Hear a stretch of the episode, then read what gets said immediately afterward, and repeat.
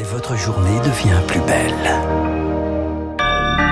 Bon réveil, bonne journée, soyez les bienvenus sur Radio Classique, mercredi 23 juin, il est 8h.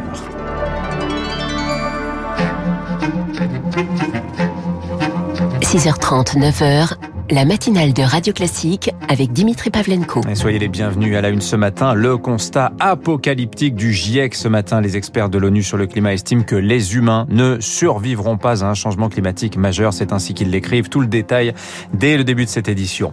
L'Euro de football, France-Portugal ce soir à Budapest. Le spectacle sur le terrain, mais peut-être le Covid aussi en tribune. Et puis on poussera les portes de la Samaritaine. Elle rouvre ses portes ce matin à 10h. Radio. Classique. À la une ce matin, Lucille Bréau, l'humanité ne survivra pas à un changement climatique majeur. La vie sur Terre peut-être, mais pas nous, les humains. C'est le constat très alarmiste ce matin du GIEC, le groupe d'experts de l'ONU sur le climat. Dans un pré-rapport apocalyptique, ils sont catégoriques. Des choix radicaux s'imposent pour contenir la surchauffe de la deuxième moitié du siècle à venir, Augustin Lefebvre. Oui, pour tenter, tenter de limiter les conséquences du dérèglement climatique, il faut sortir rapidement de la surconsommation et de l'exploitation abusive des ressources, écrivent les scientifiques. Actuellement, nous sommes bien au-dessus des objectifs fixés par l'accord de Paris. Le réchauffement pourrait atteindre 3 à 4 degrés au cours du siècle. Mais même si nous respectons ces objectifs et que la température n'augmente que, entre guillemets, d'un et demi à 2 degrés, les conséquences seront dramatiques. 2 degrés de plus, c'est 80 millions de personnes supplémentaires qui souffriront de la faim, 130 qui tomberont dans la pauvreté, 420 qui souffriront de canicules extrêmes, 400 qui manqueront d'eau. Les chiffres donnent le tournis, la liste continue. Chaque fraction de degré compte pour limiter ses effets, insiste le GIEC, qui ajoute le pire est à venir pour nos enfants. Ce rapport qui doit encore être approuvé par les 195 États membres, publication officielle prévue en février 2022. Après les inondations liées aux orages, place à la reconstruction dans l'Oise. 15 communes du département ont déposé une demande de reconnaissance de l'état de catastrophe naturelle. Les établissements scolaires ne rouvriront que demain à Beauvais. L'adolescent porté disparu dans la nuit de lundi à mardi, lui, n'a toujours pas été retrouvé. Les recherches reprennent ce matin. L'Oise qui n'est plus en vigilance orange crue, contrairement à l'heure et à l'Orne. C'est le choc du jour, le choc France-Portugal ce soir à Budapest, le dernier match de poule des Bleus, déjà qualifié pour les huitièmes de finale. Coup d'envoi à 21h. Le premier match à suivre sans couvre-feu en France depuis le début de la compétition. Mais attention, le Covid n'a pas pour autant disparu. L'Organisation mondiale de la santé s'inquiète même publiquement de l'assouplissement des restrictions sanitaires dans certaines villes hautes. À Londres et Saint-Pétersbourg, et Saint-Pétersbourg par exemple, les contaminations flambent. Pour l'épidémiologiste Antoine Flao, l'UEFA doit s'adapter d'urgence. Ce n'est pas raisonnable d'organiser ces matchs dans les lieux qui sont euh, quelque part les épicentres du rebond d'une potentielle quatrième vague en Europe.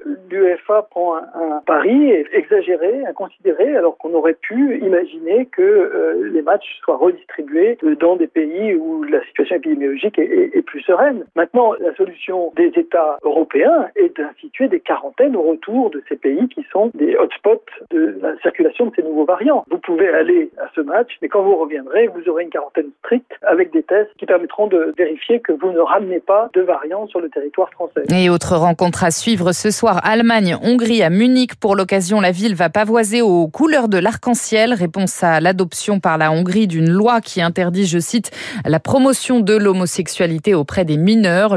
L'UEFA a refusé d'éclairer le stade aux couleurs de la communauté LGBT. 8h04 sur Radio Classique en France, la vaccination marque le pas. Les créneaux dans les centres de vaccination ne trouvent presque plus preneurs. Conséquence, près d'un quart vont fermer en Ile-de-France cet été. Le ministère de la Santé se tourne désormais vers la médecine de ville pour maintenir la cadence jusqu'à la rentrée, et notamment les pharmacies, Rémi Pfister. Les pharmaciens pourront chercher du Pfizer dans les vaccinodromes la semaine prochaine. L'idée, c'est d'anticiper la fermeture de certains centres cet été, car la demande baisse. Le gouvernement espère que les officines arriveront à toucher un nouveau public, selon Gilles Bonnefond de l'Union des syndicats de pharmaciens d'officine. C'est vrai que pour un certain nombre de patients, c'est moins informel que les centres de vaccination. On peut s'adresser à son professionnel de santé. On est plus rassuré. Et puis, il nous arrive de recruter dans la journée au comptoir. Hein. S'ils nous disent non, j'hésite encore, eh bien, on essaie de leur proposer une vaccination dans un délai rapide. Mais la transition des centres vers la médecine de ville s'avère complexe. Les pharmaciens craignent d'être les seuls sur le pont cet été. Et surtout, les vaccins Pfizer ne seront pas livrés directement en officine, s'inquiète Philippe Bessé, président de la Fédération des syndicats pharmaceutiques. L'organisation de la prise de rendez-vous par 10, euh, c'est compliqué. Pour les volontaires, il n'y a pas de problème. C'est quand il faut chercher les gens que c'est un problème. Là, c'est plus complexe parce qu'il faut les grouper par 10 euh, au moment où on a la marchandise. Alors quand, quand il y avait la demande, comme je vous disais, on arrivait à les regrouper. On n'a plus de liste d'attente. La demande chute. Avec un maillage sur tout le territoire, l'idéal serait en fait que les pharmacies puissent réaliser les injections de rappel durant l'été. Cela permettrait d'éviter que certains patients attendent la rentrée pour se faire vacciner. Pour le moment, si votre première injection a été réalisée dans un centre, vous devez y retourner pour la deuxième. Rémi Pfister a noté que plus de 32 millions de Français ont reçu au moins une dose à ce jour. Aux États-Unis aussi, difficile de trouver des candidats au vaccin. L'objectif d'inoculer 70% de la population pour la fête nationale le 4 juillet ne sera pas atteint, a fait savoir hier soir la Maison Blanche. La fermeture de la fonderie MBF à Saint-Claude dans le Jura été redoutée. Eh bien, la justice a tranché. Les 282 salariés de l'usine se retrouvent au chômage ce mercredi. La seule offre de reprise jugée trop faible n'a pas été retenue. Des cartes mémoire et une clé USB saisies au domicile du couple Jubilard. Une perquisition a eu lieu hier en présence du mari de l'infirmière disparue. Cédric Jubilard nie toujours toute implication dans sa disparition. Et puis elle rouvre ses portes dans deux heures. C'est le grand jour pour la Samaritaine. Ces joyaux Art Nouveau et Art Déco sont de nouveau accessibles après 16 ans de travaux et une restauration très minutieuse par son propriétaire LVMH. La nouvelle vie d'un magasin iconique, visite guidée avec Victoire Fort. Devant la Samar, comme l'appellent les Parisiens, les passants relèvent la tête pour scruter le bâtiment. C'est magnifique, je suis très content. C'est un peu emblématique. J'ai hâte de voir comment c'est maintenant. Je l'avais un peu oublié parce qu'il a été protégé pendant quand même 10-15 ans, donc on retrouve ce qu'on a connu avant, en plus beau.